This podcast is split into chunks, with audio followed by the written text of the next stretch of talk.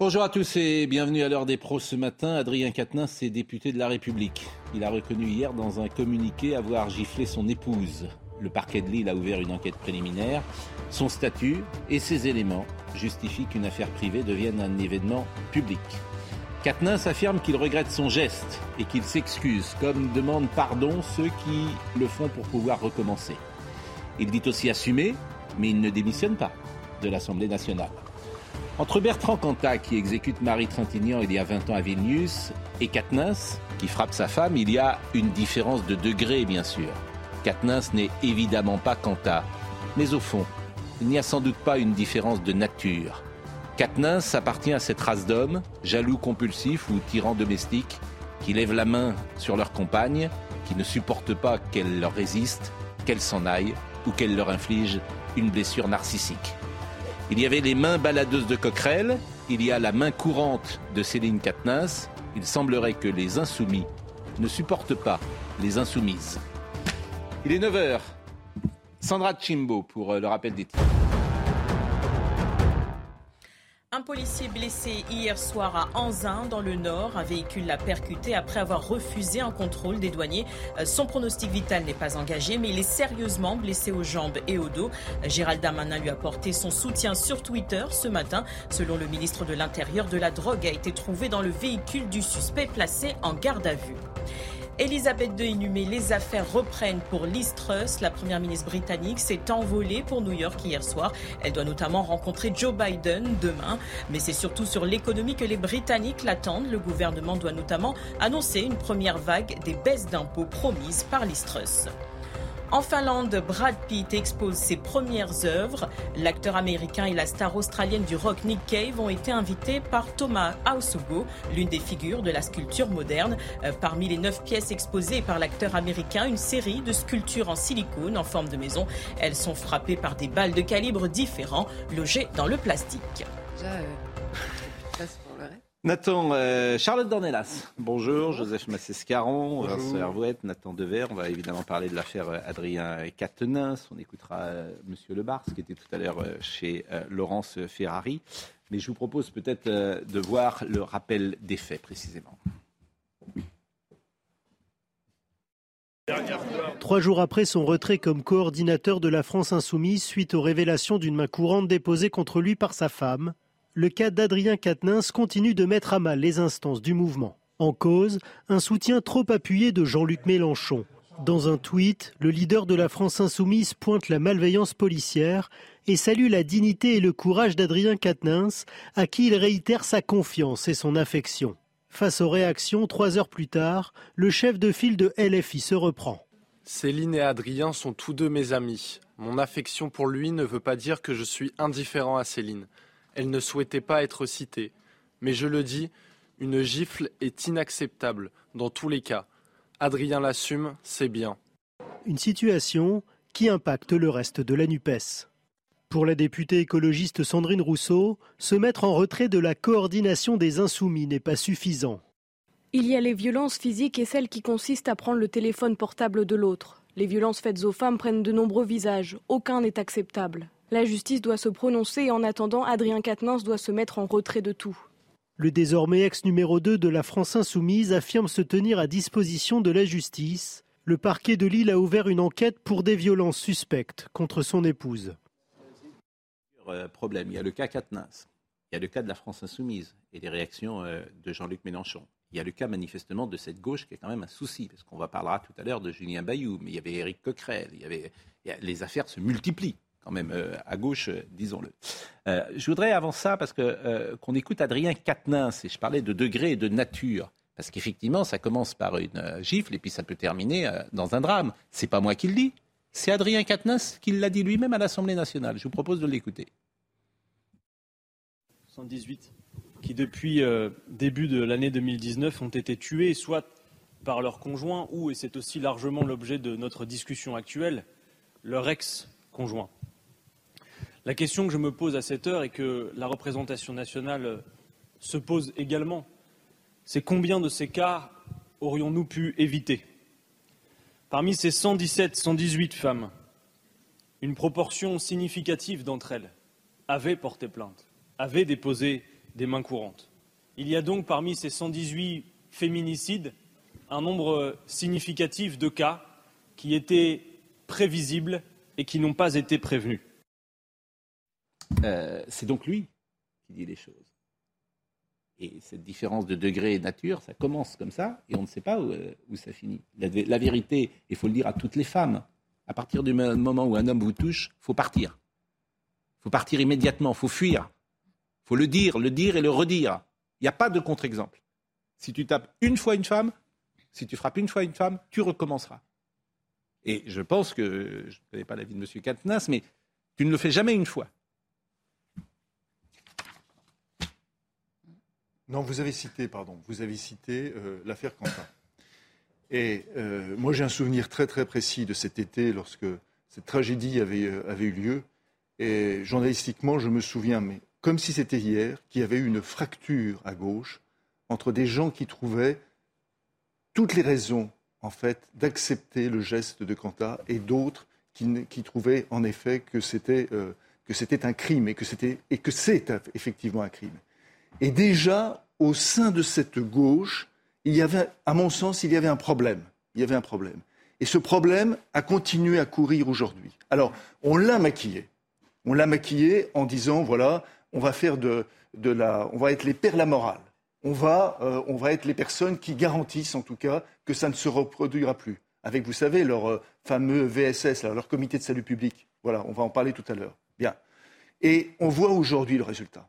C'est qu'en en fait, euh, ça n'a jamais été véritablement traité au sein de cet espace politique.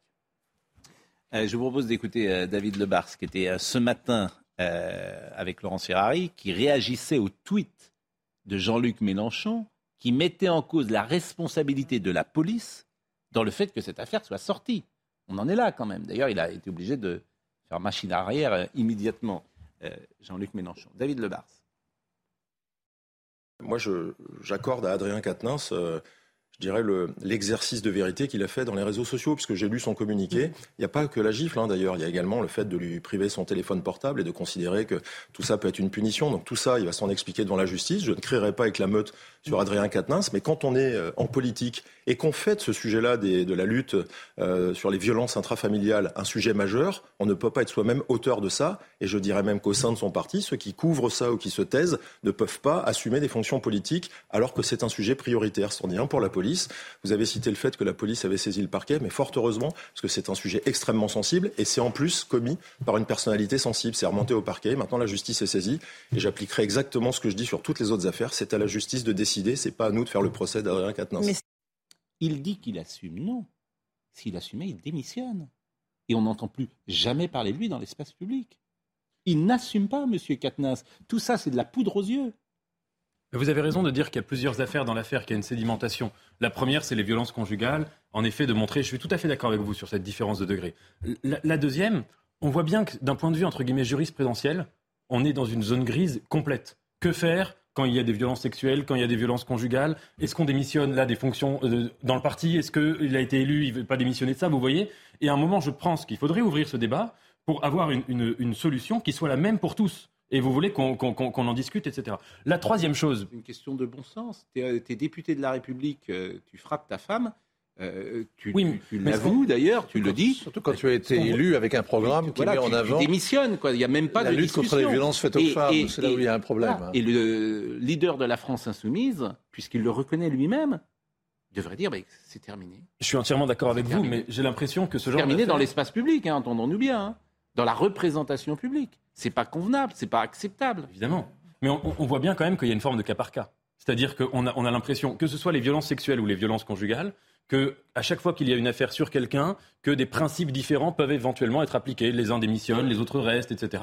Donc euh, c'est, à mon avis, il faudrait qu'on ait un débat et fixer une réponse claire pour tout le monde. Et, enfin, juste sur l'affaire Mélenchon, mm. euh, là où c'est très intéressant, la série Baron Noir était une série visionnaire. Et Mélenchon était joué par euh, François Morel délicieusement. Et Ben Zekri et Delafont, qui étaient les réalisateurs scénaristes, imaginaient que Mélenchon finissait par tomber euh, euh déboulonné en quelque sorte par ses propres militants. Mm. Et à mon avis, c'est exactement, je ne veux pas faire de, la psychologie, hein, mais je pense que Jean-Luc Mélenchon a compris qu'il était dans une période, une zone un peu grise lui aussi, où il y avait beaucoup de gens qui auraient envie de le remplacer, qu'à certains égards, il ne correspond pas nécessairement à toutes les aspirations des militants de la France insoumise. Et il a senti, dans cette affaire, me semble-t-il, que euh, ça serait attaqué, ça, finirait par se retourner contre lui et par l'attaquer. Mon avis, c'est ce qui s'est passé dans cet épisode du, du, tweet qui était en contradiction, en opposition frontale avec son propre discours sur les violences conjugales, ou celui de M. Katnins que vous avez cité tout à l'heure.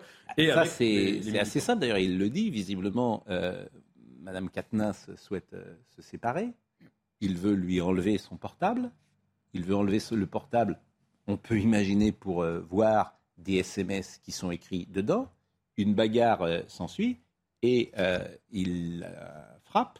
Et à ce moment-là, elle dépose une main courante. Pourquoi? Parce que elle veut sans doute la garde de sa fille, parce qu'ils ont une fille de, de 3 ans. C'est un scénario possible.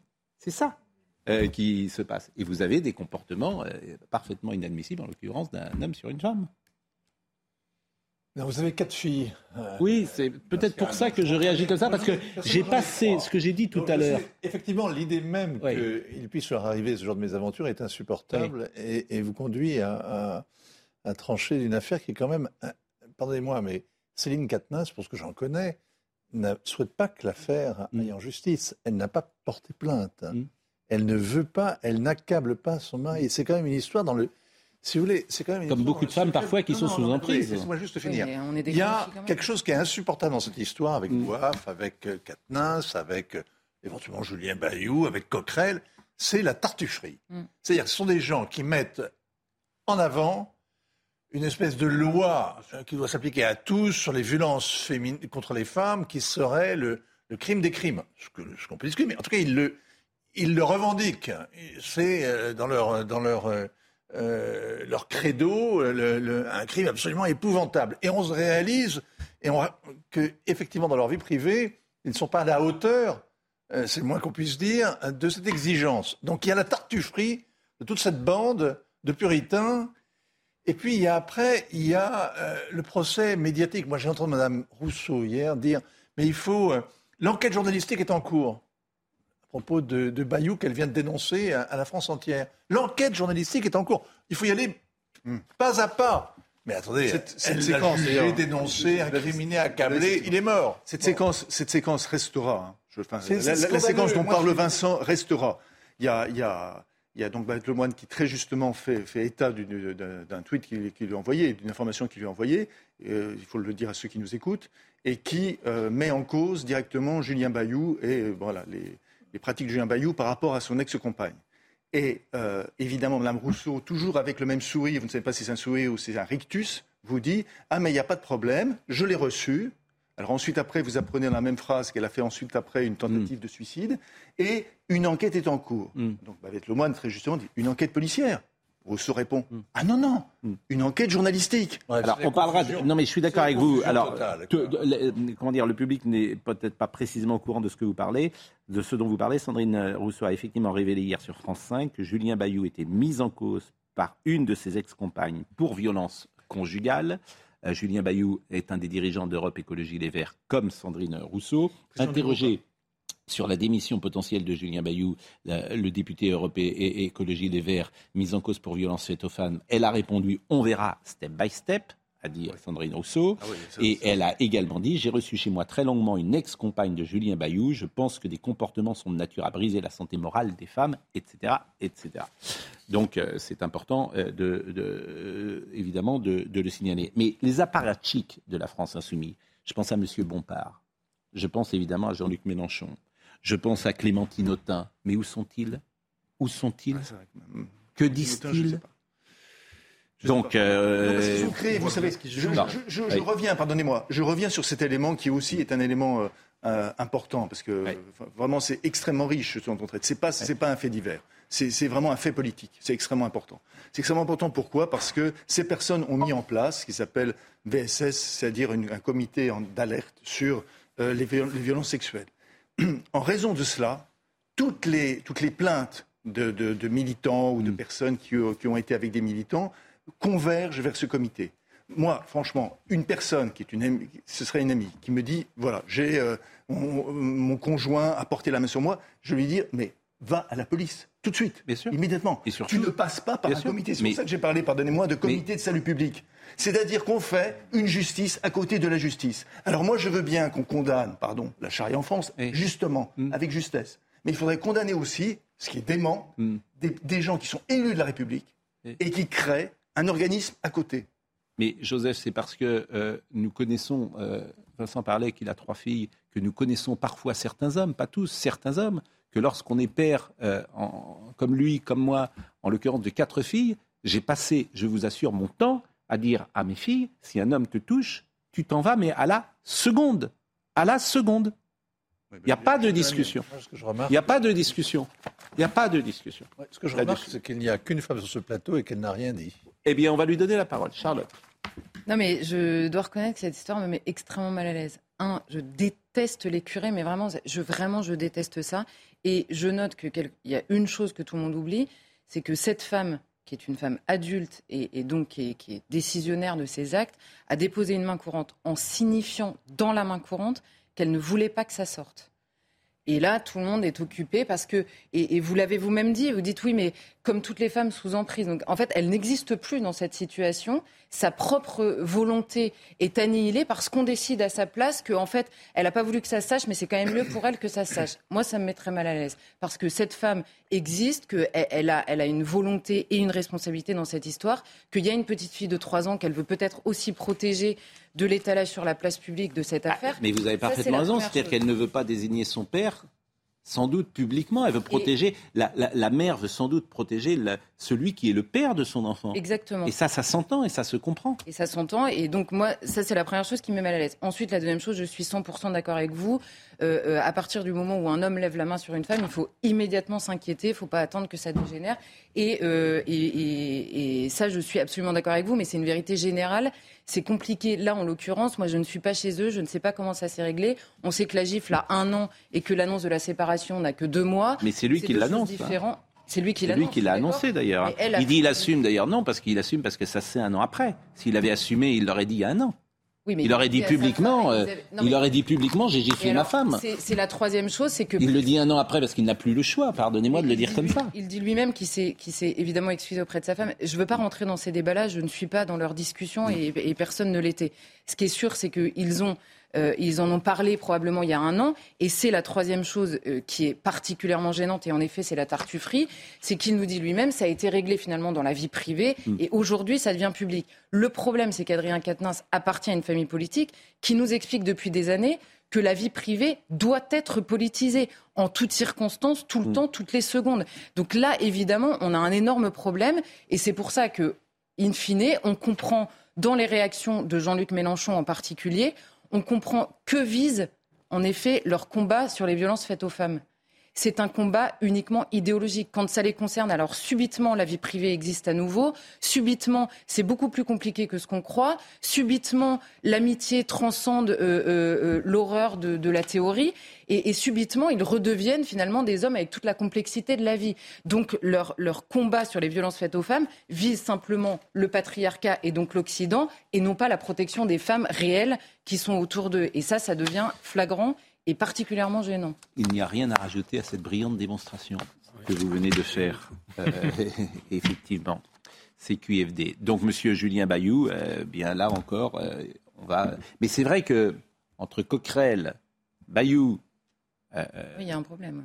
Manifestement, Katnins et d'autres affaires qui sont en train de sortir, on est étonné. Vous avez parlé de tartufferie, effectivement, on ah, peut se rejoindre. quand on a été journaliste politique, on est étonné. Et puis au bout d'un moment, je suis désolé d'avoir mauvais esprit, mais vous vous demandez s'il ne s'agit pas aussi de règlement de compte politique. Hein dans des formations, pardonnez-moi, mais dans des formations qui ignorent ce que c'est qu'un congrès, qui ignorent ce que c'est mm. qu'élire un chef, qui ignorent, etc., etc., eh bien, très souvent, euh, voilà, vous pouvez vous interroger si ce type de, pratique ne cache pas autre chose. moi, c'est un peu ce que j'essayais de sous-entendre. C'est qu'à mon avis, on est dans cette période-là. Quand même, Adrien Quatennens, il était quand même plus ou moins pressenti par beaucoup Bien pour prendre la succession de Jean-Luc Mélenchon. À mon avis, il va y avoir des, choses qui vont sortir sur un peu tout le monde. Quoi. Voilà ce qu'on pouvait dire euh, sur ce sujet euh, ce matin. sans transition, parce que c'est intéressant, on va peut-être bousculer euh, l'ordre que nous avions imaginé. je devais peut-être parler des retraites et des propos du président Macron sur le repeuplement, mais c'est vrai que euh, c'est intéressant de voir aussi la réaction du monde politique à ce qui se passe en Iran. Et ça m'intéresse beaucoup, parce qu'il y a un lien dans tout ça. Masha Amini, une Iranienne de 22 ans, est morte vendredi, trois jours après son arrestation par la police des mœurs à Téhéran. Elle avait été arrêtée car son voile était mal mis. C'est-à-dire qu'il y a des femmes en France qui veulent le porter, et il y a des femmes qui se battent en Iran pour euh, ne pas le porter. Je voudrais qu'on écoute d'abord Harold Iman, parce que ce qui nous intéresse sur cette euh, affaire, c'est le silence absolu des féministes de gauche qui, là encore, ça rejoint ce que vous dites, choisissent euh, leur, leur thème. Il y a des indignations hein, sélectives. il y a des bonnes victimes et des mauvaises victimes. Mme Sandrine Rousseau la garantie de sa sororité dans un tweet. Oui, mais, il y a des bonnes oh, victimes et il y a des mauvaises victimes. Écoutez Harold Imen, euh, si vous ne connaissez pas cette affaire, qui nous rappelle les faits. La police des mœurs est de plus en plus contestée en Iran et surtout depuis un an avec l'arrivée à la présidence d'Ibrahim Raisi, un conservateur religieux dur. Massa Amini a été arrêté le 13 septembre dans le métro par la police religieuse pour port impudique de vêtements, selon cette police. Elle est ressortie deux heures plus tard du commissariat sur une civière dans le coma et elle est morte le 16 septembre à l'hôpital. La police raconte qu'elle est décédée d'une crise cardiaque, mais des témoins ont vu la police la frapper violemment à l'intérieur du commissariat.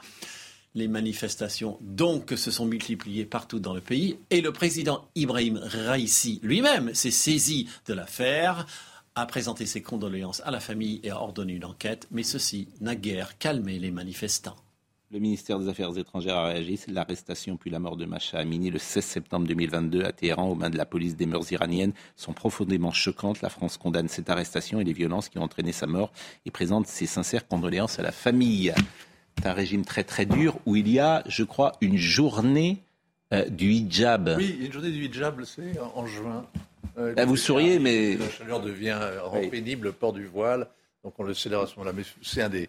C'est un des traits constitutifs de la République islamique depuis 40 ans, c'est que les femmes sont censées être voilées. Alors il y a des périodes où on laisse une mèche, une mèche de cheveux apparaître, on laisse même les, les femmes parfois conduire parce qu'on considère que c'est l'espace privé dans leur voiture sans cheveux. Et puis il y a des moments où la police des mœurs, au contraire, rafle. Alors c'est plutôt la tendance en ce moment. Il y a eu au mois de juin aussi, au mois de juillet, euh, à Shiraz, une des grandes villes célèbres de l'Iran, il y avait un, concours de skateboard et les filles avaient enlevé leur, leur, leur voile pour euh, mieux faire le, la, compétition. Elles ont toutes été embarquées. C'est une période de raidissement. Mais si vous voulez, pardon, mais il y a une illusion en Occident qui est de croire que les femmes vont être en Iran le moteur du changement. Les femmes iraniennes ont un rôle très, très, très, très puissants dans la société iranienne. Vous en avez des députés, vous en avez. Elles sont vraiment très visibles dans l'espace public. Et elles sont voilées. Euh, et l'idée des Occidentaux, c'est qu'il faut miser sur ces femmes qui se rebellent contre l'ordre euh, et contre la violence qui leur est faite, parce que régulièrement, elles enlèvent leur voile, elles montent sur des, sur des, des, des monuments publics, elles se photographient en défiant ainsi l'autorité. On se dit, ah ben voilà, il y a quelque chose qui bouge. Le procureur général avait dit ce sont des enfantillages infantiles. C'est une contestation infantile, avait dit le procureur général d'Iran. Malheureusement, il a raison. Parce que l'Iran est un régime incroyablement fort, beaucoup plus verrouillé que vous ne l'imaginez. C'est un État terroriste. C'est un État qui prend des otages occidentaux notamment. Nous avons des Français qui, ont été jetés dans des oubliettes de l'Iran et la France se tait, la France n'ose pas bouger. Ça fait longtemps. On les otages au Liban. Et d'autres qui ont les otages au Liban. Vous rappelez les otages au Liban Bien sûr. Les otages au Liban, c'était des otages de l'Iran. C'est l'Iran qui les avait mis, qui les avait jetés au trou pour nous faire lâcher prise au Moyen-Orient. Et ils ont gagné. Les Iraniens ont gagné. On a lâché prise. On s'est replié. On a abandonné le terrain. Le régime iranien va vers la bombe. Ils, ont, ils sont pratiquement au stade nucléaire. Ils auront demain de quoi faire chanter non seulement le Moyen-Orient, où ils vont déclencher une prolifération nucléaire très inquiétante, mais ils sont importés, nous sommes importés de missiles de l'Iran. Ce sera une puissance nucléaire demain. Sincèrement, la situation en Iran, elle a réellement de quoi angoisser tout le monde. La pauvre fille qui vient d'être assassiné par la police islamique, la police des mœurs, fait honte à toutes les femmes qui trouvent normal de croiser à Paris des gens avec le hijab, des corneilles. Dans tout le 15e arrondissement, vous avez ce spectacle hallucinant de, femmes en cortège qui portent le hijab. Vous les trouvez facilement, je peux vous donner les adresses. Mais il n'y a aucune solidarité effective. Il y a un communiqué du ministère des Affaires étrangères lignifiant, mais il n'y a aucune solidarité de la classe politique par rapport à ça. Par rapport au danger de l'Iran et par rapport à la situation des femmes là-bas et par rapport à la menace que représente aujourd'hui Téhéran. Ce que vous dites est effrayant. Ce que vous dites est angoissant. Ah, mais l'avenir est inquiétant. ce que vous dites est effectivement euh, inquiétant. On va marquer une pause. On va marquer une pause. Euh, on va recevoir euh, Anne Jouan, qui a écrit La santé en bande organisée. C'est un livre qui fait polémique, où on découvre des choses qui se passent, et notamment des rapports entre les laboratoires et certains médecins qui peuvent nous inquiéter. Mais restez là. Je vois que vous êtes en train de... Vous savez que maintenant, nous, nous sommes revenus à la possibilité euh, d'être plusieurs sur ce plateau. vous y êtes déjà parti. Bienvenue à bord. voilà, vous étiez déjà en train de partir. Non, non, l'émission n'est pas terminée. La pause. Ça promet.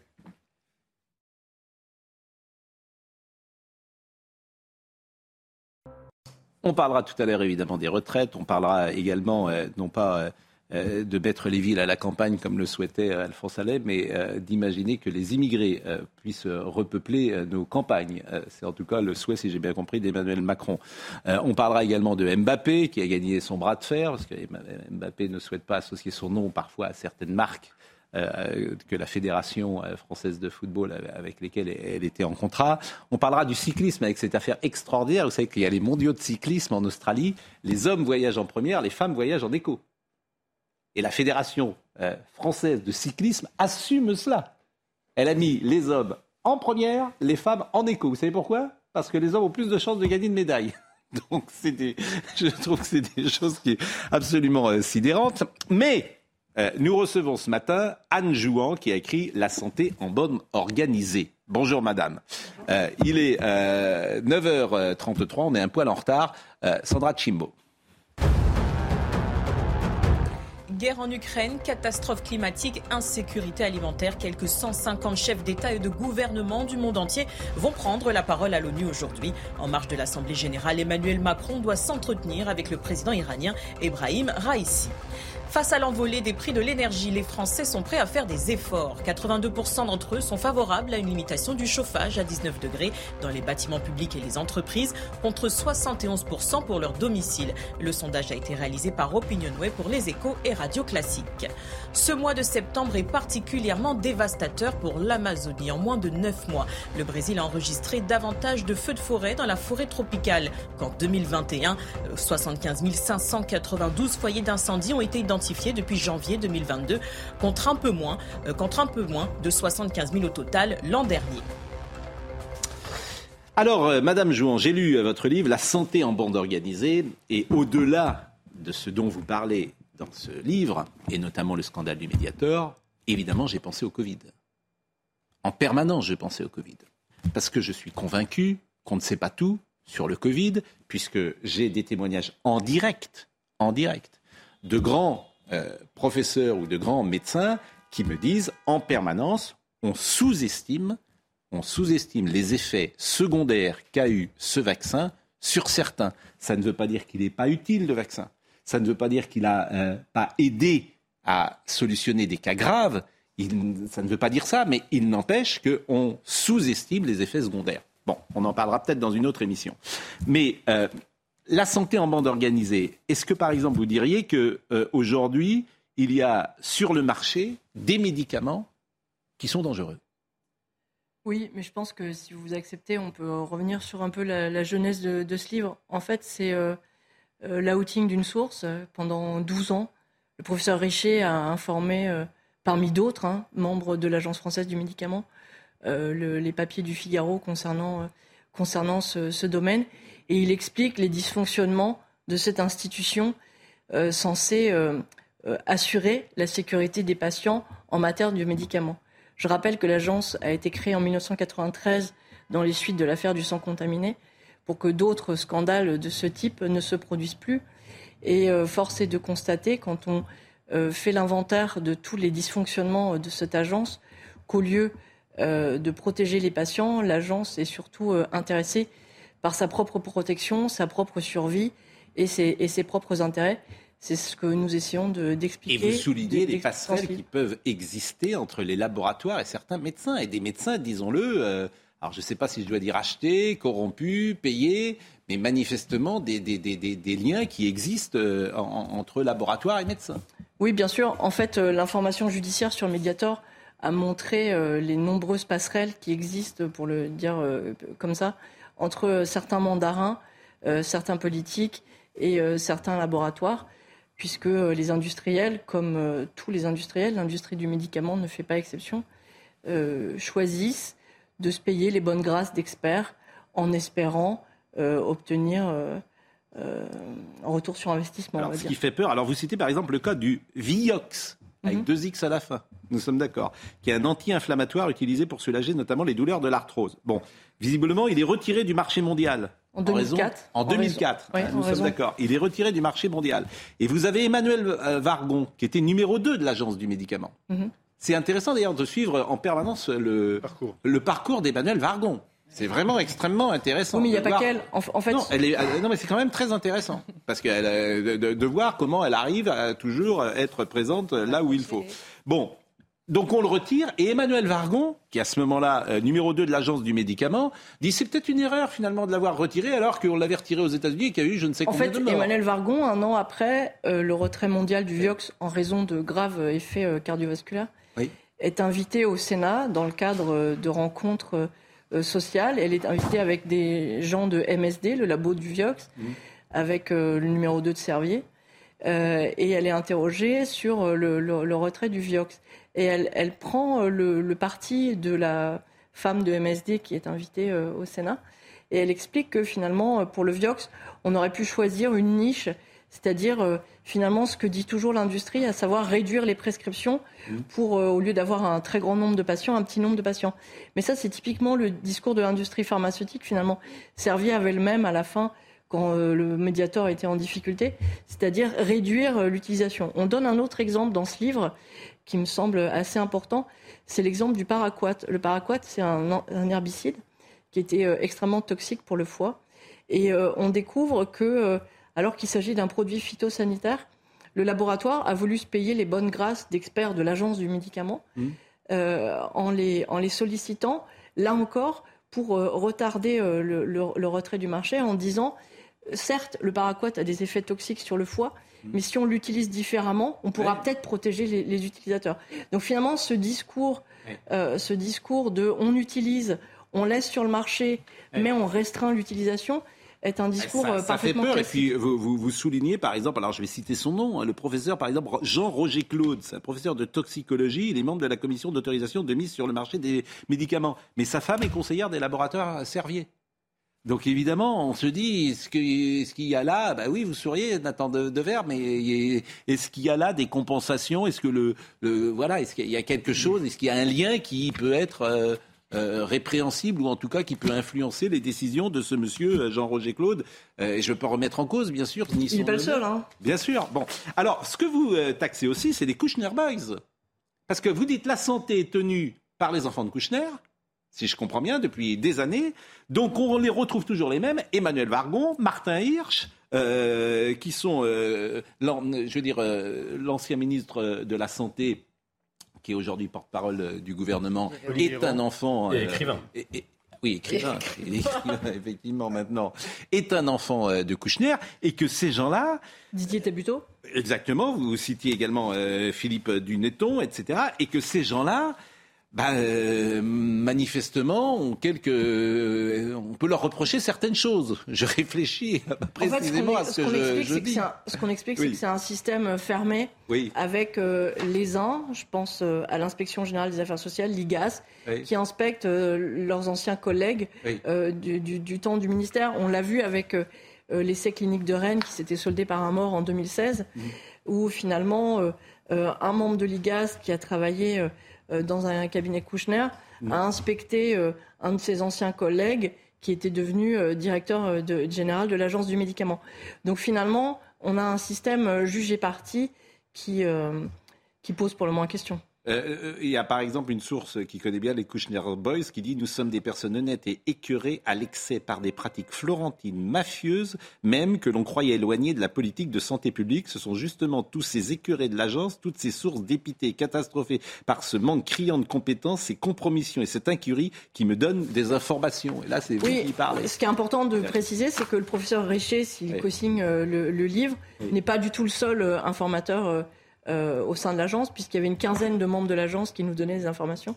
Et à la fin du livre, cinq d'entre elles, dont vous venez d'en citer une, mm. euh, expliquent pourquoi euh, finalement elles n'ont non seulement plus confiance mm. dans l'agence française du médicament pour assurer la sécurité de nos concitoyens en matière de, de mm. médicaments, mais surtout qu'elles sont très inquiètes de potentiels euh, Et donc, on lit ça en pensant évidemment au Covid. Alors, euh, c'est toujours euh, important de savoir d'où vous parlez, qui parle, parce que évidemment, la crédibilité est essentielle lorsqu'on publie un, livre de, comme cela. Vous avez travaillé 20 ans au Figaro. Mhm. Hein, vous avez révélé l'affaire du médiateur, vous êtes journaliste indépendante, vous aviez mis au jour le scandale du charnier de l'université Paris-Descartes. Donc c'est important de dire, madame, que vous êtes, vous êtes comme tout à chacun, vous pouvez vous tromper, euh, bien évidemment, euh, mais vous êtes euh, quelqu'un de crédible et quelqu'un qui connaît les us et coutumes de ce métier, tchèque et contre-tchèque, qui a enquêté, qui a vérifié, etc. En fait, la santé en bande organisée. Tout ce qu'on dit dans ce livre est, loin de... De... on n'est pas dans le cadre d'une idéologie. Oui, bien sûr. Ce qu'on dit est, prouvé. bien sûr, et c'est pour ça que ce livre. alors, alors, moi, j'ai été alerté parce que c'est dans Paris Match que j'ai lu euh, une interview euh, la semaine dernière. Je ne connaissais pas ce livre et je vous ai demandé de venir euh, ce, matin pour ça. Avant qu'on passe aux retraites, si vous voulez faire une remarque ou une question. Et alors, à quoi servent les ministres? Les ministres sont. Ils sont sous le joug. nous sommes d'accord. Parce que sous l'influence. On voit les ministres de la Santé qui se sont succédés, Roselyne Bachelot, Marisol Touraine, Jean Paz, Mme Agnès Buzyn, avec ce, ce type de défi, ils servent à quoi? Ben, c'est une bonne question. On le voit par exemple au moment du médiator, au tout début, de, quand l'affaire éclate, Roselyne Bachelot est ancienne pharmacienne et ministre de la Santé. Et euh, ses éléments de langage et les éléments de langage de son cabinet sont très exactement mm. ceux de, la firme du médiator. Et après, euh, Nicolas Sarkozy choisit opportunément de nommer euh, Xavier Bertrand en espérant qu'il va déminer politiquement l'affaire Kiné. Mais effectivement, la question centrale des ministres euh, puisque l'agence est sous tutelle du ministère de la Santé, est une question cruciale. Oui. Mais euh, sur le Covid, hein, je le répète, les effets secondaires du vaccin sont sous-estimés en France. Et euh, j'ai trop de témoignages en direct de médecins qui me le disent, qui m'expliquent que telle personne a eu un effet secondaire, mais on ne veut pas entendre que c'est un effet secondaire. Donc elles ne sont pas, ils ne sont pas comptabilisés. dans, le, Covid, on, raconte justement à la fin du livre que euh, un, directeur de l'agence explique que euh, l'agence du médicament n'a pas voulu aller euh, inspecter l'IHU à Marseille, malgré les nombreuses alertes qui, leur revenaient, et ce depuis des années, puisque en fait, on est informé de problèmes depuis au moins 2017. Et l'agence du médicament, par attentisme, par soumission politique finalement, puisque c'est ça, décide de ne pas aller inspecter euh, l'IHU. Et euh, finalement, on a euh, quand même un an de perdu, puisque le premier rapport de l'Agence du médicament arrive fin avril dernier, alors qu'ils auraient pu y aller, comme c'est leur devoir de gendarme du médicament, au moins une année plus tôt. Les retraites. Les retraites avec Emmanuel Macron. je vais peut-être apprendre quelque chose à, certains, parce qu'on oublie parfois des choses qui sont évidentes et essentielles les retraites du privé sont calculées sur les 25 dernières années, quoi, sur les 25 meilleures années? Nous sommes d'accord. Les retraites du public, vous savez sur euh, comment c'est calculé? Cinq dernières années? Sur les six derniers mois. Six derniers mois? Oui. Ah, je croyais Mais vous voyez, même vous, vous ne le savez pas. Première chose. Deuxième chose, euh, la caisse des retraites privées est équilibrée. La caisse des retraites publiques est déficitaire. Donc, on a déjà fait la guerre au privé parce qu'on est passé de 10 ans à 25 ans. Donc en gros, hein, pour synthétiser, on va demander au privé de payer le public. Voilà. Donc si vous êtes salarié privé, vous allez payer. Et si vous êtes salarié public, bah, vous paierez moins, puisque au contraire, vous en bénéficierez. On écoute Emmanuel Macron sur les retraites. J'ai un art de. C'est un, un peu synthétique ce que je dis. Mais Personne ne contestera ce que je viens de dire. Non, le président de la République l'a dit euh, euh, lundi donc à, des journalistes. Donc c'est vous savez, c'est comme la caisse des avocats. Les avocats, ils avaient dit mais c'est un scandale. Nous, notre caisse elle est équilibrée, on gagne de l'argent et on va euh, devoir payer pour les autres. bon, alors c'est de la solidarité, hein, pourquoi pas. Écoutons le président de la République, les retraites. Il y a évidemment la réforme des retraites qui, dans ce contexte, est une réforme qui s'impose, car là aussi, quand nous comparons la France à ses voisins européens, les marges de manœuvre que nous avons, directes et indirectes, en création de richesses pour le pays par plus de quantité de travail offerte euh, et accomplie, mais aussi en retombées fiscales, c'est dans notre capacité à travailler plus longtemps, dans une nation où on vit plus vieux et on rentre plus tard en moyenne dans la vie active. Et donc cette réforme, le gouvernement la conduira par la concertation sociale et en cherchant les, les compromis, mais avec un objectif qui est de rééquilibrer les comptes de notre système de retraite, mais aussi de créer plus de richesses pour pouvoir financer notre modèle social tel que je viens de le décrire et les objectifs que je viens de vous présenter.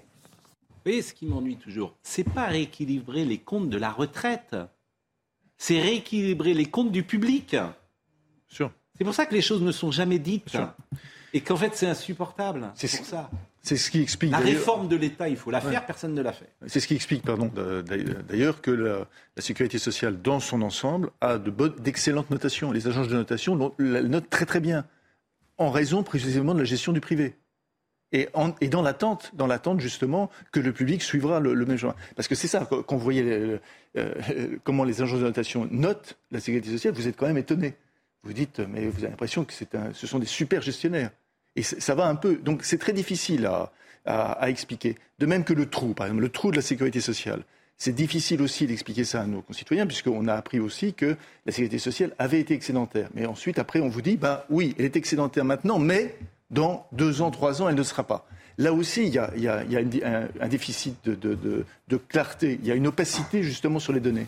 Mais surtout, le vrai, je ne sais pas si le scandale s'applique, mais qu'un salarié du privé le calcul de sa retraite soit fait sur les 25 meilleures dernières années, les 25 meilleures années plus exactement, et que le public se soit fait sur les six derniers mois, c'est c'est pas convenable. Bah, Surtout si vous passez en commission paritaire dans les six derniers mois et qu'on vous rehausse votre salaire, ce qui, permet d'avoir 100% et non pas 90%. Mais c'est ce qui se passe. C'est-à-dire que des gens qui ont travaillé parfois à mi-temps. Vous savez, quelqu'un qui a travaillé à mi-temps toute sa vie dans le public, si la dernière année il travaille à, plein temps, il ah va ben. avoir non mais c'est formidable. Vous aussi dans les dom-toms la dernière année, ça c'est vraiment là, là vous avez. Euh, non mais c'est c'est formidable. Alors est-ce qu'il y aura le 49-3 ou pas euh, Même euh, Monsieur Bayrou? Est monté au créneau pour dire que c'est possible, mais c'est pas forcément souhaitable sur la méthode. Olivier Dussopt d'abord, me dit Marine Lançon. Écoutez Olivier Dussopt tout ce qu'on peut faire pour éviter euh, ce qu'on appelle un passage en force est, évident. Si, nous sommes bloqués, si nous sommes dans une impasse, s'il n'y a aucune volonté d'accompagnement, nous disposons d'outils euh, dans la Constitution. Mais notre premier objectif, c'est de trouver des, voies de passage et des voies de consensus. Euh, François Bohéro, je vous l'avais annoncé, la probabilité sur le 49-3. Il y a une probabilité certaine pour qu'au bout du chemin, euh, on doit utiliser un instrument institutionnel comme le 49.3. Peut-être on peut l'éviter, mais euh, il n'y a rien d'infamant à utiliser le 49.3. Ce qui n'est pas normal, c'est utiliser le 49.3 sans la préparation nécessaire. Ah. Ces deux sujets sont catastrophiques pour euh, LREM. Euh, d'un côté, Renaissance, Renaissance. personne ne comprend d'ailleurs pourquoi Renaissance a remplacé la République en marche. Oui, bien Ça, c'est encore une des erreurs. oui, mais ils vous disent, on va faire euh, on cherche le consensus. Les syndicats disent euh, on se méfie de votre consensus. Quand même, on commence à le connaître. Je vous rappelle que quand Emmanuel Macron a été élu en 2017, il avait eu un petit, il n'avait pas vu un micro rue du Faubourg Saint-Honoré. Il avait dit à quelqu'un à côté de lui ça s'est bien passé avec les syndicats. Oui, oui, très bien, parce que je ne leur ai rien dit du tout. Vous vous souvenez, c'était les tout premiers jours de, son, de, sa présidence. Donc là, les syndicats ont commencé à comprendre ce que ça signifie, le consensus dans la bouche euh, des, macronistes. Et juste après, donc, enfin, pas le même, mais les mêmes personnes qui vous disent qu'ils cherchent le consensus pour en gros mettre la responsabilité sur les autres, ceux qui ne voudront pas dialoguer, ceux qui sont euh, régressistes, ceux qui sont corporatistes, ceux qui sont attachés à quelque chose de vraiment poussiéreux qui est la France sociale, le modèle social, etc. On vous dit on fera quand même un 49-3 et c'est pas infamant. Je pose la question combien de personnes en France sont pour avancer l'âge du départ à la retraite? Combien, franchement? Est-ce que c'est un projet majoritaire? Est-ce que cette réforme de la retraite, elle suscite l'adhésion majoritaire? Ça a été quand même un des enjeux majeurs des élections législatives, parce que tout le monde savait que ça allait venir. D'accord, mais sur le fond, il semblerait qu'il faille euh, réformer euh, les conditions de retraite et l'âge de la retraite. C'est-à-dire que tous les pays euh, vont plus loin. L'Allemagne est à 65, l'Italie va à 67 de mémoire, etc. Tout le monde travaille plus longtemps.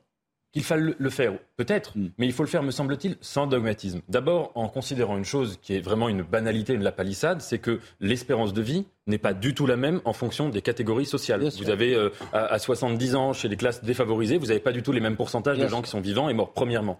Et deuxièmement, il faut arrêter quand même avec cet argument magique du déficit. Hmm. Quand on voit quand même, vous parliez tout à l'heure de la crise sanitaire, quand on voit l'augmentation, l'explosion de la dépense publique pendant cette crise à des fins qui étaient très très discutables, là on nous a pas dit il faut faire attention au budget de l'État, il faut pas dépenser trop, etc.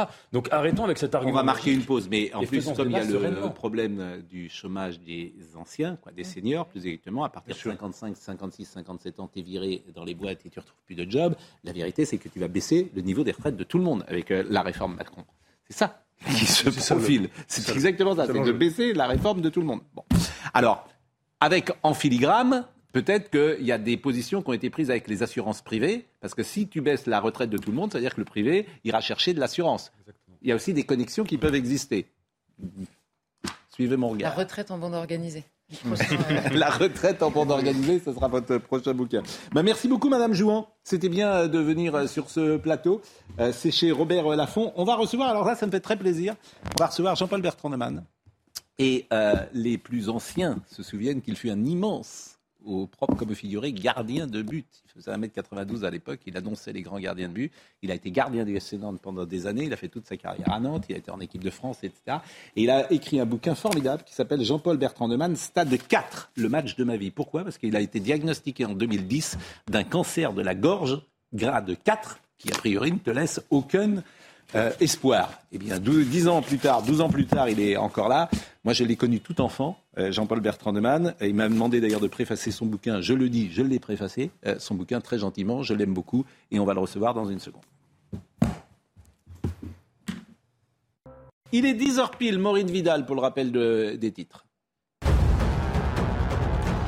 À Paris, un homme de 22 ans a été arrêté par la police dimanche dernier pour avoir menacé une professeure de lycée.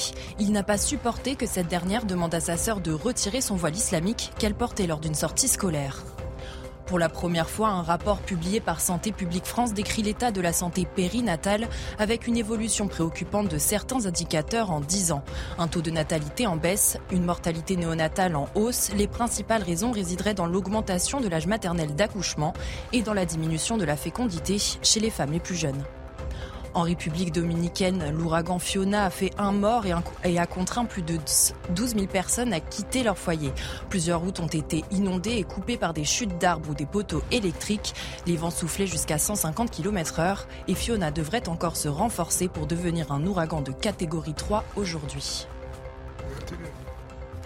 Quand j'avais 12 ans, j'étais euh, à Nantes et euh, je jouais dans un club qui s'appelait le FC Nantes, qui était prestigieux. J'étais poussin, pupille, millième cadet. Et une fois par semaine, euh, on désignait ceux qui allaient être ramasseurs de balles au stade Marcel Sopin, qui était là où jouait le FC Nantes. C'était vraiment le, le nirvana. On était là, oui, moi je veux. je. Et de temps en temps, j'étais ramasseur de balles. Et j'étais ramasseur de balles de monsieur, qui s'appelle Jean-Paul Bertrand de Man. Donc c'est une légende. Donc je le regardais et je lui redonnais parfois le, le ballon quand il arrivait vers moi. Euh, ça me fait plaisir d'être avec vous, Jean-Paul Bertrand de Man. Fait vous êtes, vrai. Une légende du, du football, une légende parce que vous êtes resté dans le même club. non plus. Mais si, parce que vous êtes resté dans le même club, ça se fait plus aujourd'hui. euh, pendant euh, de 1970 ou 69. 9, 9 à 87. Bon, voilà, ce qui ne se fait pas de la même manière que Larquet était à Saint-Etienne, Henri Michel était à Nantes. Euh, je veux dire, il y, avait des joueurs qui restaient. Et, euh, René Girard était à Bordeaux ou Régis Giresse était à Bordeaux, donc c'est une autre époque. Et puis vous avez écrit ce bouquin qui s'appelle Stade 4, on va en parler tout à l'heure, le match de ma vie. Pourquoi? Parce que euh, en 2010, on vous diagnostique un cancer de la gorge grade 4. Et là, a priori, c'est terminé. A priori, c'est chaud. Oui, oui, c'est les médecins. Euh, euh, parce que j'avais, j'avais aucun symptôme. Enfin, j'avais juste une boule là, euh, puis un peu beaucoup de fatigue, beaucoup de fatigue depuis 2-3 mois. Et c'est mon fils, en descendant à Bordeaux, je dormais dans la voiture. quand je me suis réveillé, il m'a dit ben, Ta boule, on a l'impression qu'elle a grossi un petit peu. Il faut que tu ailles, ailles consulter, par exemple. Et donc, euh, quand je suis rentré, euh, j'ai dit ça à ma femme et elle m'a dit, ben, prends le téléphone et tu appelles tout de suite le médecin pour aller. Et le médecin, quand j'étais le voir, il m'a regardé, le médecin généraliste, et il m'a dit, vous connaissez un, ORL ben, J'ai un, copain de triathlon qui était son cabinet pas très loin. en sortant, je l'ai appelé et j'ai été le voir. Il m'a passé la caméra dans le pipe, c'est pas très agréable. Et euh, il m'a dit, assieds-toi. Et il m'a dit, bon, je vais t'annoncer quelque chose je crois que tu as un cancer. Ah bon? Et après, donc, ça s'est enchaîné. Euh, deux jours après une biopsie, et après la biopsie, il m'a dit, tu as un cancer, et c'est un cancer stade 4. Et stade 4, moi je connaissais stade 2. Mais stade 4, je, enfin, je vais en parler. Et donc, euh, ben, c'est là que j'ai compris que ça allait être compliqué. Bon, et vous nous allez euh, nous raconter comment le sportif de haut niveau, peut-être, a fait qu'aujourd'hui, parce que c'était il y a 10 ans, plus de 10 ans d'ailleurs, 12 ans, euh, peut-être a fait que vous êtes euh, toujours là. Mais avant cela, je voulais qu'on euh, parle de Julien Videlaine, qui est ce jeune homme de 20 ans qui avait été retrouvé mort chez sa petite amie à Nogent-sur-Oise en 2014. Et après une procédure d'extradition et un report du procès d'abord prévu en mars dernier, le principal suspect doit comparaître, a, commencé à comparaître depuis hier, lundi 19 septembre. Je voudrais d'abord qu'on voit le sujet de Noémie Schulz et après on sera en direct avec elle puisque le procès a donc commencé hier. Ce procès, Claude Videlaine l'attend depuis plus de 8 ans. Depuis ce 24 juillet 2014 où son fils, Julien, a été tué de 18 coups de couteau par le père de sa petite amie, une jeune fille de 19 ans qu'il fréquentait depuis plus d'un an et demi. J'arrive pas à comprendre la réaction de cet homme. Pourquoi? De quel droit on peut enlever la vie de quelqu'un? De quel droit? Je vous dis, euh, un gosse de 20 ans. Un gosse de 20 ans. Tout ça pour, euh, pour l'honneur ou je sais pas trop quoi, ou je veux même pas savoir. Souffert, quoi. Vous imaginez 18 coups de couteau? C'est horrible. C'est horrible. On sait qu'on s'en remettra jamais. Nous, on a pris ça à vie. On l'a pris à vie. Donc maintenant, je lui dis maintenant, j'attends que justice soit faite. Depuis son arrestation, le suspect affirme avoir agi en état de légitime défense. Il a expliqué aux enquêteurs avoir pris Julien Videlaine pour un cambrioleur qui tentait d'agresser sa fille. Mais pour la famille de Julien, il s'agit bien d'un crime d'honneur. Cette euh, relation qui était pleinement vécue par Julien et par cette jeune fille n'était pas approuvée par le père. Euh, et, si sa colère et si sa violence a été si grande ce jour-là, c'est parce qu'il était contrarié, il estimait qu'elle avait sali la réputation de la famille et euh, il estimait qu'il euh, fallait mettre un terme définitif à cette histoire. Renvoyé pour meurtre, l'accusé encourt jusqu'à 20 ans de prison. Michel, c'est avec nous en, direct de Beauvais où se tient ce procès. Bonjour Noémie. C'est euh, deux sociétés, deux cultures différentes. Et si je comprends bien, l'enjeu du, procès, euh, ça va être euh, de déterminer la motivation exacte de la mort, si j'ose dire, ou du meurtre de M. Videlaine. Oui, et il n'est pas dit que euh, l'accusé euh, Muhitine Ulug va évoluer dans ses déclarations, puisqu'hier, lors de l'ouverture de ce procès, il a eu l'occasion de prendre une première fois la parole et il a expliqué qu'il se sentait à la fois coupable et pas coupable. Il a maintenu euh, qu'il avait paniqué en découvrant un jeune homme chez lui, quelqu'un qu'il ne connaissait pas et qu'il avait pensé que c'est quelqu'un qui en voulait à sa fille. C'est une version assez peu crédible. On, rappelle que Julien Villene avait une relation avec la fille de Muhitine Ulug depuis près près de deux ans, que quand ce père est rentré ce jour-là plus tôt que prévu, eh bien les deux jeunes se trouvaient dans, la salle de bain. Ils étaient en train de, prendre un, bain et donc on a du mal à, imaginer que ce père de famille ait pu croire qu'un cambrioleur se trouvait dans, la salle de bain avec sa fille. C'est en tout cas la version qu'il semble vouloir à nouveau adapter, adopter lors de ce procès, avec une question aussi très importante quelle sera l'attitude de la seule témoin de la scène, Nuzanne, la fille de l'accusé, la petite amie de Julien? Elle avait dans un premier temps accusé son père. Elle avait dit qu'il ne cautionnait pas cette relation. Elle avait elle-même a été blessée en tentant de défendre Julien. Et depuis, sans doute sous la pression de sa famille, eh sa version a évolué et semble coller un peu plus à celle de son père. Vous avez raison, évidemment. Le témoignage de cette jeune femme, Nuzanne, euh, c'était il y a huit ans. Donc aujourd'hui, elle a quel âge, euh, cette jeune femme, euh, Noémie Schulz? C'est une jeune fille euh, qui a 25 euh, ans. Elle est présente ici avec ce statut très particulier. Elle est à la fois euh, témoin, elle est à la fois victime, elle est partie civile, elle est représentée par une avocate, mais elle est aussi en présence d'un accusé qui est son père, avec une famille très présente, plusieurs sœurs, sa mère qui sont aussi présentes dans cette salle d'audience. Son témoignage est attendu demain et ce sera évidemment un moment fort, un moment clé sans doute de ce procès. Comment va-t-elle présenter les choses? Est-ce qu'elle va chercher de à dédouaner son père ou au contraire euh, donner la version qu'elle avait donnée aux enquêteurs juste après les faits, à savoir que son père n'avait jamais accepté cette relation, qu'il avait même menacé de la tuer elle si elle continuait de voir Julien Videlaine. Est-ce que le principal suspect, qui est donc euh, euh, franco-kurde et qui a 52 ans, est-ce qu'il comparait libre ou est-ce qu'il était en prison?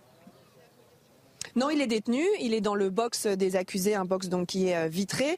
On rappelle que cet homme avait pris la fuite très rapidement après les faits. Il était euh, euh, parti en, Turquie, dans une zone assez reculée près de la frontière syrienne. Et il a fallu des années d'acharnement des parents de Julien Videlaine avec leur avocate notamment pour obtenir l'extradition de cet homme. Ça avait été obtenu en, 2019. Il a ensuite fallu que, l'enquête avance et, et les délais d'audiencement. Et c'est pour ça que cette affaire n'est jugée qu'à partir de enfin, qu'aujourd'hui. Merci beaucoup Noémie Schulz. C'est un procès qu'on va suivre parce qu'il montre la difficulté de vivre ensemble parfois avec euh, des cultures. Il y, a, un mot qu'il faudrait, il y a un mot qu'il faudrait bannir dans cette affaire et en général, c'est le mot crime d'honneur. C'est crime d'horreur qui conviendrait. Bien sûr. Mais en aucun cas crime d'honneur. Puis il y a une autre chose, c'est toujours euh, très très étonnant, plus qu'étonnant, de voir des familles défendre euh, un homme qui commet de telles actions Faire des pressions pour que euh, on puisse euh, l'aider à avoir un jugement clément ou l'acquitter, je veux dire, c'est quand même hallucinant. C'est la, phrase de, c'est la phrase de Camus entre ma mère et la justice, je choisis ma mère.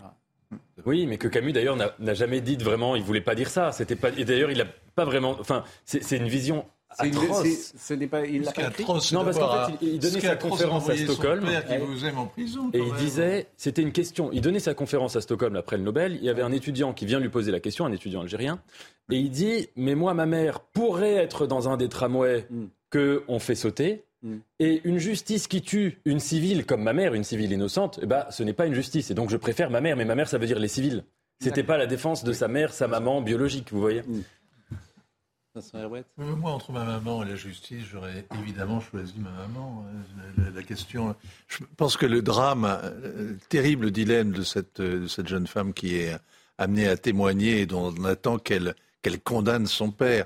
Évidemment que c'est un crime d'honneur. Évidemment que s'il était en Syrie, au Kurdistan, dans l'est de la Turquie, ce père, même reconnaissant son crime, ne serait pas condamné. L'expression évidemment n'est pas acceptable. Pas pour rien pour nous, n'est pas acceptable. Le fait qu'on le répète en boucle, je suis désolé, c'est quelque chose qui me Oui, c'est comme, euh, voilà, c'est tout. C'est comme drame passionnel, crime passionnel. Nous sommes face à deux, nous sommes face non pas à deux cultures, mais à deux civilisations. Et je n'ai pas envie d'intégrer, je n'ai pas envie, pardonnez-moi, Vincent Voix, d'intégrer les éléments de langage d'une autre civilisation que la mienne. C'est comme crime passionnel. Vous pouvez nier non, mais, la je ne pas. La réalité, je n'accepte pas les éléments de langage de l'autre. C'est tout. Alors, Jean-Paul Bertrand Deman est avec nous. Il est arrivé euh, sur ce plateau en disant Ah, je suis comme à la maison. Parce que d'habitude, il nous écoute tous les jours. Donc euh, là, il est au milieu de notre conversation et il vous voit parce que, vous savez, quand, quand on quitte euh, Paris, on rencontre parfois des aficionados de notre émission. Ils vous connaissent tous. Bah, ils vous connaissent tous. ils savent qui est qui. Alors, certains sont des fans de Charles, d'autres des fans de Nathan. Pourquoi pas des fans de Vincent Généralement, des fans de Joseph. Non, non, non, non. Bon, ils vous connaissent tous. Et Jean-Paul, et Jean-Paul est Voilà, voilà, voilà. Euh, que vous aimez bien. Bon. Et on salue votre épouse qui, parce que dans euh, le livre que vous avez écrit et dans le combat que vous avez mené, euh, il y a une part essentielle. Ah évidemment. Et la manière dont vous parlez de votre épouse, et je vous connais effectivement, je l'ai dit tout à l'heure, il y a quelque chose de très beau, de très tendre et, de très fort entre vous qui vous unit. Et peut-être que vous n'en seriez pas là si elle-même n'avait pas été présente ah, dans. C'est pas peut-être, c'est sûr. Hmm. C'est sûr, parce que euh, elle, a été, elle a été là du, premier jour jusqu'au dernier. Et puis d'en parler, vous voyez, ça déjà. Euh, quand j'étais au fin fond du trou, euh, elle pleurait aussi, mais jamais devant moi. Et elle a été exceptionnelle. Exceptionnelle, exceptionnelle dans, dans, dans, l'accompagnement, dans les silences, dans les regards. Dans... Elle a été euh, vraiment exceptionnelle. Euh, votre livre, vraiment, euh, il est sidérant. Ok, j'ai un cancer, écrivez-vous, je vais me soigner, let's go. Je ne suis pas plus ébranlé que lorsque l'on m'avait diagnostiqué une entorse du genou ou une grippe. Je ne prépare pas mes obsèques, je ne pleure pas sur l'injustice qui me frappe. Je ne rédige pas en urgence un testament, mais alors pas du tout, ni bravoure, ni fanfaronnade, ni excès de zen. Je suis simplement 100% ignorant. L'évolution des traitements, le danger, je n'en connais rien. Oui, c'est vrai, parce que c'est bizarre, je le dis un peu plus loin. Euh, à, cette époque-là, j'ai été très peu, mes proches ont très, peu été touchés par le cancer. Mais alors, j'ai pas lancé une mode parce que depuis 2010, par contre, ça tombe. Hein. Mais j'avais pas, j'ai pas été confronté directement ou même indirectement par le, par le cancer des membres de la famille, tout ça. Je vous coupe deux secondes parce que je salue Nathan Devers qui doit euh, partir. D'habitude, c'est moi qui lui dis de partir, mais là, manifestement, depuis qu'on est plusieurs autour de la table, c'est lui qui part tout seul. Vous avez rendez-vous peut-être? Oui, je suis vraiment navré. Alors, je vous ai vu chez Michel Drucker. Oui. Et vous étiez parfait. Je remercie Michel parce que Michel nous a remerciés. Donc je remercie celui qui nous a remerciés et il me remerciera dimanche parce qu'on l'a remercié. remercié. Donc on le salue Michel Drucker. Mais vous faites une chronique littéraire désormais pour Vivement Dimanche. Exactement. Eh bien écoutez, c'était parfait. Ben, merci. Et eh, vous n'êtes pas formidable, comme toujours. Bonne journée. Bonne journée. Excusez-moi Jean-Paul. Excusez-moi Jean-Paul, je vous ai coupé. Euh, je ne sais plus où j'en étais, oui. Euh... Et vous disiez que le cancer, euh, vous disiez, je n'ai pas lancé la mode, mais manifestement. Euh, non, non, j'ai pas lancé la mode. Et euh, c'est vrai que je ne sais plus où on en était. Alors, je vais. Pas Vous connaissiez pas cet environnement Voilà, je ne connaissais pas cet environnement. Voilà, c'est ça. Je ne connaissais pas cet environnement. Quoi. Bon, bon, je savais que Stade 4, c'était, il n'y avait pas de Stade 5, ça je le savais. mais ce qui allait suivre derrière, bon, j'ai entendu parler de chimio, de radiothérapie. Euh, Et vous en parlez précisément parce que vous dites, euh, euh, éprouvé par les traitements, les effets secondaires et le manque d'appétit qui les couronne, je n'ai plus grand-chose en commun avec le jeune footeux d'antan. Mon corps ne vieillit plus, il change. Mon visage s'émassie, mes cheveux tombent, je me dégrade. Ça ne m'inquiète pas. Après la première chimio, ma fière crinière était toujours fringante et je n'étais pas moins fier qu'elle. À cette brève époque, je portais encore beau envers et contre les saloperies que l'on m'injectait. Là, en matière d'oncologie, les miracles sont souvent éphémères. La science est dure, mais c'est la science. Oui, c'est ça. C'est que euh, il y a, l'effet retard de la, de, la, chimio. Et quand elle vous tombe dessus, là, vous avez compris quoi, que ça va être très compliqué parce que c'était la première, première séance euh, cure de trois semaines, ça allait. La deuxième, ça commençait à aller beaucoup moins bien. Et plus ça allait, plus ça allait, c'était terrible, quoi. Alors, ce qui est étonnant, c'est que vous faites les traitements, les traitements sont rudes, et puis un jour, vous faites un. Alors, je ne sais pas si c'est un IRM, un scanner, etc. Voilà. Et euh, celui qui vous regarde, qui regarde l'image. Le docteur Bardet. Et, qu'est-ce qu'il vous dit Le docteur Bardet, alors euh, les, mots sont textuellement ce qu'il me dit. Donc avant, quand il me dit on va faire un scanner, il va me repasser la caméra dans le bif, dans le, dans le nez. Et euh, les mots sont réels. Et euh, moi, je, avant toujours ces, contrôles, on a, toujours peur. On dit, bon, la tumeur, ça a explosé, il y en a partout. Euh, parce que stade 4, ça va très vite, quoi. Et, euh, il dit, textuellement, oh putain, la tumeur. Dans ma tête, oh putain, la tumeur, il y en a partout. Elle a fondu de moitié.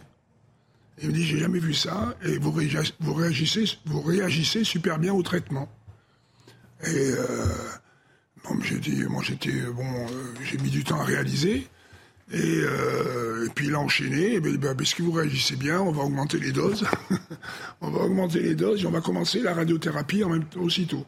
Et en un an, euh, quasiment, ce qui est un temps record. Ah, oui, c'est ça. Donc, alors moi j'ai répondu, allez-y docteur, mettez la sauce, même si j'étais j'ai dit mettez la sauce mm. parce que j'avais j'avais envie de guérir. J'ai jamais pensé que j'allais pas guérir. Est-ce que le sportif justement de haut niveau que vous êtes, à votre avis, est-ce que ça a joué? Pas, sais pas d'être sportif de haut niveau aussi. Je, bon, il y a peut-être peut-être ça d'être euh, c'est après c'est le caractère de chacun quoi. C'est le, sportif ou pas mm. sportif. Euh, j'ai jamais j'ai jamais refusé euh, baisser la tête devant un obstacle. J'ai toujours essayé de ben, le sport à l'entraînement de me dépouiller parce que mm. c'est vrai que ça aide. Parce que dans le sport de haut niveau, c'est la compétition tous les jours. Hein. vous avez retrouvé après la forme parce que vous faites du triathlon toujours? Le triathlon de Nice, vous l'avez fait après, bien sûr. Hein. Oui, alors Donc vous êtes revenu. Euh, en quelle année vous l'avez fait le triathlon? En 2014. Donc euh, trois ans euh, après la guérison? Quatre ans. Oui. Ouais. 10, 11, 12. Mais, mais, donc, et là, vous refaites le triathlon, qui est quand même un truc de fou. Et aujourd'hui, physiquement, il n'y a aucune séquelle, si ce n'est le timbre de votre voix qui a un peu changé. Voilà. Donc, oui, alors ça, c'est des objectifs que je m'étais mis, parce que j'ai euh, j'avais lu un, bouquin qui était mon livre de chevet, c'était euh, de David Savant-Schreiber, Anti-cancer. Mmh. Il disait qu'il faut se donner des, objectifs pour l'après. Alors je m'étais donné deux objectifs, je faisais un peu de triathlon, mais vraiment en amateur. Hein. Je faisais des distances olympiques, c'est des petits triathlons, enfin 1500, 40 et 10. Euh, je me dis, comme des premiers défis, j'ai dit je ferai un Ironman. Je vais guérir et je ferai un Ironman. Puis deuxième défi avec mon, ma, avec Mimi, ma femme, on adore voyager. Et j'ai dit, deuxième défi, ben, quand ce sera fait, on fera un tour du monde. Et donc, euh, c'est ces deux béquilles qui m'ont tenu pendant que j'étais au fond du trou dans mon fauteuil, je mettais mon ordinateur et je regardais comment on s'entraîne pour l'Ironman et comment on fait un tour du monde, par où on passe et tout ça. Alors Michel Drucker, euh, on le citait tout à l'heure et on le remerciait, il nous écoute. Il dit je vais recevoir Jean-Paul bientôt dans Vivement Dimanche. J'étais en 86 au Mexique, ma dernière Coupe du Monde. En 86, vous n'y étiez pas. En 78 en Argentine. En 78, il y était, mais euh, bien sûr. Mais euh, vous, vous étiez en 78. Et évidemment, si vous n'êtes pas blessé, bah peut-être qu'on perd pas contre l'Argentine ce jour-là, mais on ne le saura jamais. D'ailleurs, j'ai des images à vous euh, montrer euh, avec euh, Marine Lançon. Alors, c'est vrai que c'est des images de notre jeunesse, forcément, de, de, de, de, football. Il y en a deux ou trois. C'est en couleur. C'est en couleur. Vincent, Vincent Herbouet est là. Regardez ça, Jean-Paul Bertrand Vous avez été gardien de but de, l'équipe de France. Vous étiez en, en 78 et, et, on vous voit ici. Vous étiez vous avez lancé, vous étiez le plus grand à l'époque de, de la Ligue 1, mais aujourd'hui tous les gardiens de but font votre taille même peut-être qu'un mètre 90 c'est petit aujourd'hui. Ça, on reconnaît ce merveilleux stade Marcel Sopin, une très belle image là aussi avec regardez les, ballons à l'époque, regardez les, les, shorts moulants. Euh, j'ai parfois la nostalgie en général de tout, mais aussi de les équipements de cette période. Euh, ça, c'est alors euh, à droite Maxime Bossis, Enzo Trocero, Loïc Amis, Patrice Rio, Henri Michel, Victor Trocero, Oscar Muller, Bruno Baroncelli et euh, Bibar et, Gilles Rampillon à gauche. Donc vous voyez, ça je sais pas. Alors avec le, le, maillot européen, parce que euh, je, euh, qui était effectivement à l'époque, Nantes jouait avec le maillot européen, ah donc c'était la grande station de l'époque. Jean-Luc Lagardère. Exactement, de Jean-Luc. Dans le livre, parce que es quelqu'un qui était exceptionnel, c'était un grand capitaine d'industrie, et il savait se mettre en autre portée, il venait en déplacement avec nous, et alors, on va parler de Mbappé dans une seconde parce que le football a changé. Vous, par exemple, euh, euh, euh, Joseph Kessel, le, président du SC Nantes, vous donne un livre un jour de Joseph Kessel. Oui, je suis à, je suis à Paris, à la clinique des Moussins. Je me suis fait opérer du, genou par le professeur Lemaire. Qui m'avait annoncé que je ne jouerais plus au football et j'ai joué après pendant 15 ans. comme, quoi, il faut être humble en médecine. et j'ai vu un moment, je, après l'annonce du professeur Lemaire, Bon, j'étais un peu, euh, un peu chagriné quand même. Et euh, ça tape à la porte. Et c'était le président Fontenot, donc qui était plus tout jeune à l'époque, qui avait pris le train de Nantes pour venir euh, me, voir. Et je me souviens, j'ai toujours le livre. Il m'avait offert les, cavaliers de Joseph Kexel avec une, belle dédicace. Et il m'avait dit Jean-Paul, on a besoin de vous. Donc vous rétablissez le plus vite possible pendant toute votre convalescence, vous ne toucherez pas les primes, et le jour où vous jouez en pro, on vous fera machine arrière, on vous reversera toutes les primes. Et euh, voilà, euh, donc... On peut avoir que la nostalgie hein, de cette époque du, football. Et Louis Fontenot, qui était un, merveilleux, euh, merveilleux président, qui était marié avec Marie-Jeanne Fontenot, Et alors, euh, évidemment, c'était des gens qui étaient très présents dans la ah société nantaise et dans celle du FC Nantes et, qui étaient à tous les matchs. Alors, Mbappé, justement, voyons Mbappé parce que c'est intéressant, le bras de fer. Vous, suivez toujours le foot ou vous en avez assez? De, de, de, très loin. Disons, je suis un petit peu.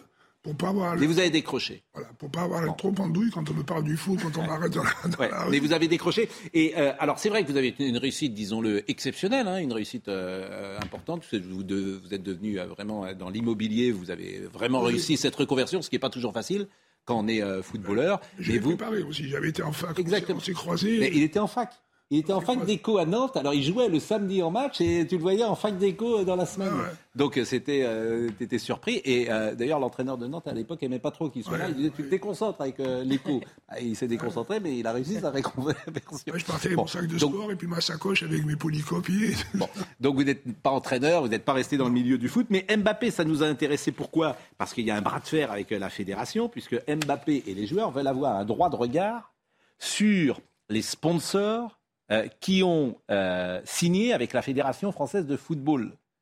D'habitude, ils n'avaient pas le droit euh, de regard. C'est-à-dire que la fédération signait et puis ils faisaient la photo pour les paris sportifs, pour Coca-Cola, pour, que sais-je, pour McDonald's, etc.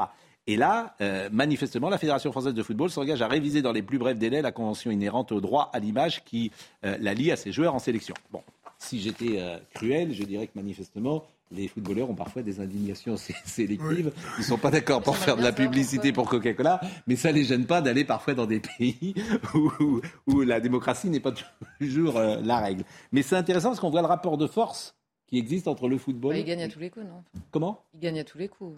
Bah oui, parce que c'est. On est loin de Joseph Kessel. Oui. Et vous, voyez pourquoi j'ai quitté un peu le monde du football? Mais bah, c'est vrai que bon, à l'époque, bon, il y avait déjà sans doute des problèmes, euh, pas des problèmes, mais il y avait euh, par exemple, en 78, il y avait cette. Euh, il y avait une petite querelle sur euh, les, bandes euh, Adidas, mais c'est vrai que ce milieu que vous avez connu n'a plus rien à voir avec celui de ah non, non, non, non, c'est complètement différent. Les publics ont changé, il y a beaucoup de, choses qui ont changé. Quoi. Puis maintenant, il y a une telle masse d'argent qui est arrivée dans le foot, alors que les joueurs gagnent leur vie, c'est très bien. Hein, moi, c'est pas ça.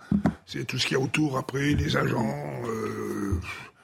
Les, les, commissions qu'on donne à tout le monde. Bon, je, précise, parce que je ne l'ai pas dit, que les droits oui. iront à la recherche contre le cancer. Tout à fait, tout à fait. C'est vraiment important de le dire. Hein, euh, voilà. Moi, très gentiment, vous m'avez demandé de faire la préface, je l'ai dit. Euh, mais évidemment, les droits iront de ce bouquin au centre René Gauduchot à voilà, Nantes, c'est vrai. cancéreux. Voilà, c'est vraiment important. Avec le directeur, Monsieur Mario Campone, vendredi prochain. Et on va essayer que beaucoup de gens l'achètent, hmm. parce que je serais content de faire un gros chèque à Gauduchot. Bien sûr. Qu'on gagne le match de nos vies. Parce que tout le monde peut être touché par le cancer. Donc s'ils peuvent faire avancer, un peu la, la médecine, ça sera bien. Il paraît que la raison humaine ne dépasse pas les bornes de son imagination. J'irai plus loin en affirmant que comme notre raison, notre capacité à rêver est elle aussi bridée par nos habitudes et notre quotidien, petit ou grand. Lorsque cancéreux, j'étais au fond du fond de l'épuisement. Lorsque éreinté par des mois de traitement, j'étais au bout du bout de moi-même. Lorsque dans ces périodes où j'étais terrassé, je luttais pour rassembler les derniers morceaux de ma volonté en fantasmant sur l'Ironman et mon grand voyage, même là, je ne me rendais pas compte de ce que j'allais vivre dépasserait mes espoirs les plus fous. Oui, parce que ça a été, bon, l'Ironman. En plus, l'Ironman, tous les gens, tous les amis qui m'ont beaucoup aidé pendant la maladie mm. sont venus. On était, j'avais un fan club, il y avait une vingtaine de personnes. Mimi avait fait des t-shirts orange aux couleurs du TCN, à Jean-Paul. Mm. Et quand j'ai franchi la ligne, c'était.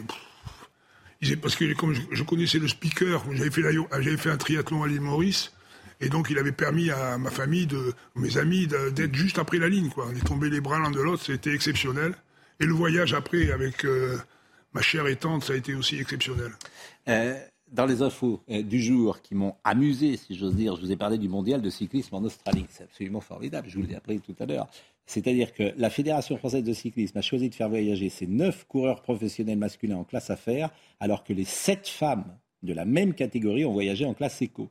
Et la Fédération française de cyclisme assume et défend ce choix. Ça coûte très très cher, à, notamment dit le directeur technique national Christophe Manin auprès de l'AFP. On n'a pas les moyens de mettre tout le monde en business. A-t-il euh, ajouté. Alors on aurait pu tirer au sort, pourquoi pas.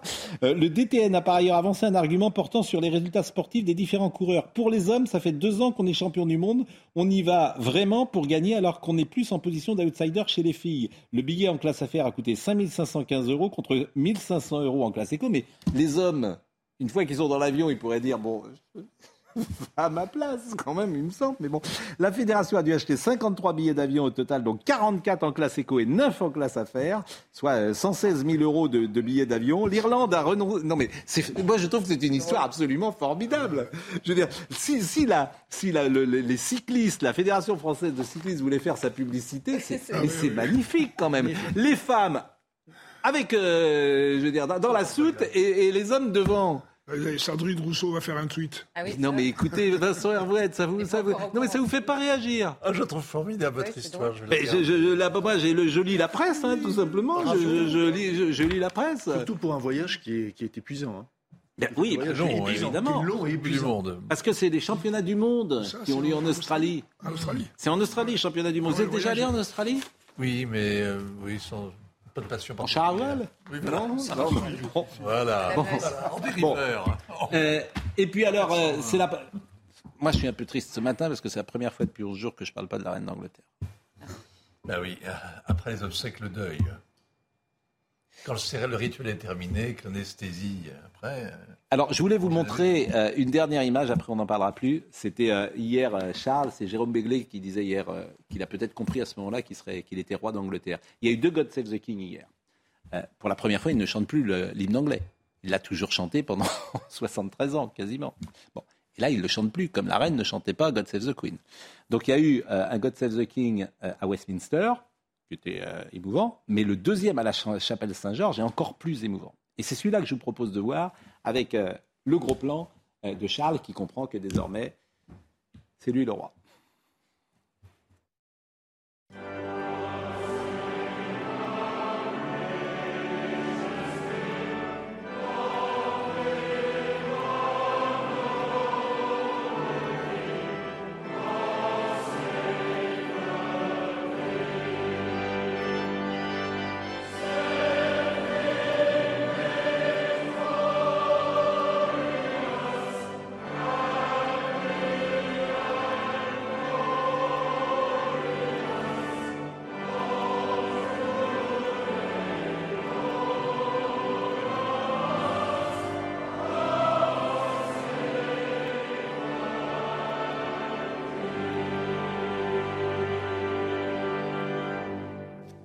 Charlotte, je n'oublierai jamais cette séquence de 11 jours qu'on a vécue.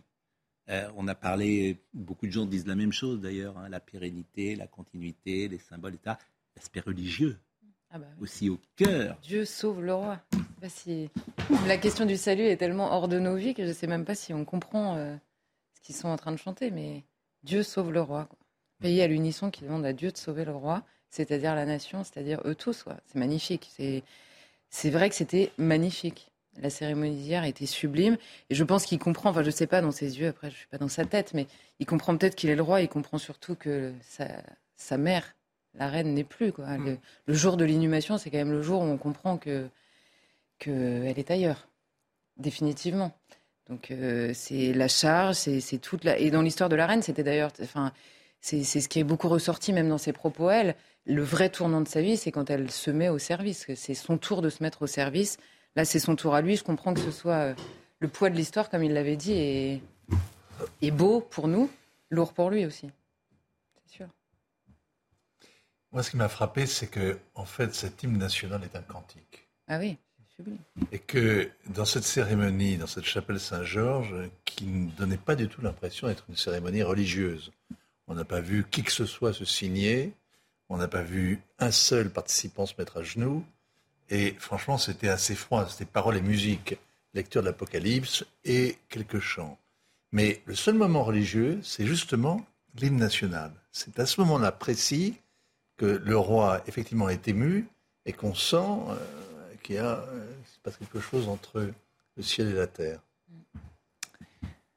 Maurice Vidal pour le rappel des titres.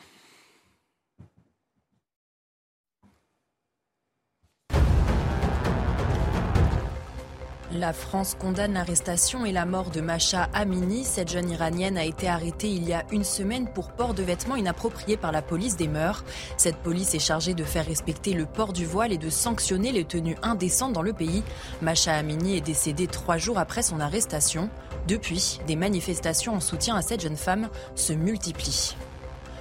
Aujourd'hui s'ouvre le procès de Muhittin Ulug dans l'Oise en 2014. Il a assassiné le petit ami de sa fille Julien Videlaine d'une vingtaine de coups de couteau. Naturalisé français et d'origine turque, il refusait de voir sa fille avec un Français. Il faudra inviter les gens à être plus raisonnables dans le voyage aérien, c'est ce qu'a déclaré Augustin de Romanet, le PDG d'aéroport de Paris. Selon lui, tant que le transport aérien n'aura pas été au bout de son processus de décarbonation, il faudra être raisonnable pour ce qui est du recours à l'avion. Il a également déclaré que sur le long terme, le transport aérien sera le système le moins émetteur de CO2.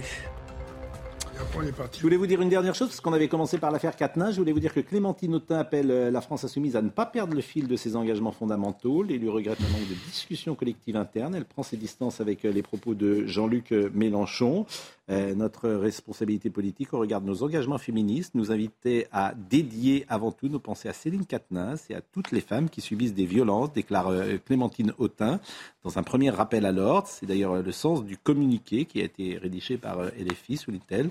Euh, cet événement est douloureux à gérer pour nous parce qu'il concerne un camarade, l'un de nos plus brillants dirigeants. Euh, il n'est pas toujours évident de trouver euh, les mots, etc. Donc vous pourrez lire cette réaction de Clémentine Autain qui manifestement prend ses propos, ses distances avec Jean-Luc Mélenchon. Je vais vraiment remercier Jean-Paul Bertrand de Man, grandement rappeler le match de ma vie, c'est chez Max Milo.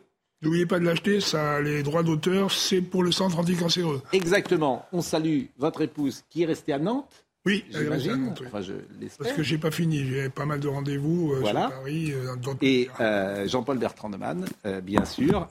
L'avantage, c'est que son nom, vous pouvez pas l'oublier. C'est un nom qui marquait l'imagination. Il y a beaucoup de gens d'ailleurs, Guy Citruc, qui me dit heureux de voir revoir Bertrand de Man. Peut-être que Jean-Michel Larquet, qui nous écoute régulièrement, est là aussi vous a pas marqué beaucoup de buts, Jean-Michel, je pense. Oh, peut-être. Saint-Etienne, j'en ai que Saint-Etienne prenait des valises souvent à Nantes, donc il marquait pas, il, marquait pas beaucoup de buts. les Verts à Nantes. Euh, Audrey Missiraca était à la réalisation, David Martin était à l'image, David Marin. Rodrigue Le Prado était au son. Merci à Marine Lançon et à Jacques Debrion euh, qui a fini son stage avec nous aujourd'hui. Donc euh, il a été très bien et même excellent. Il va faire une excellente carrière. Donc je le remercie aussi d'avoir été présent avec nous chaque matin. Jean-Marc Morandini dans une seconde.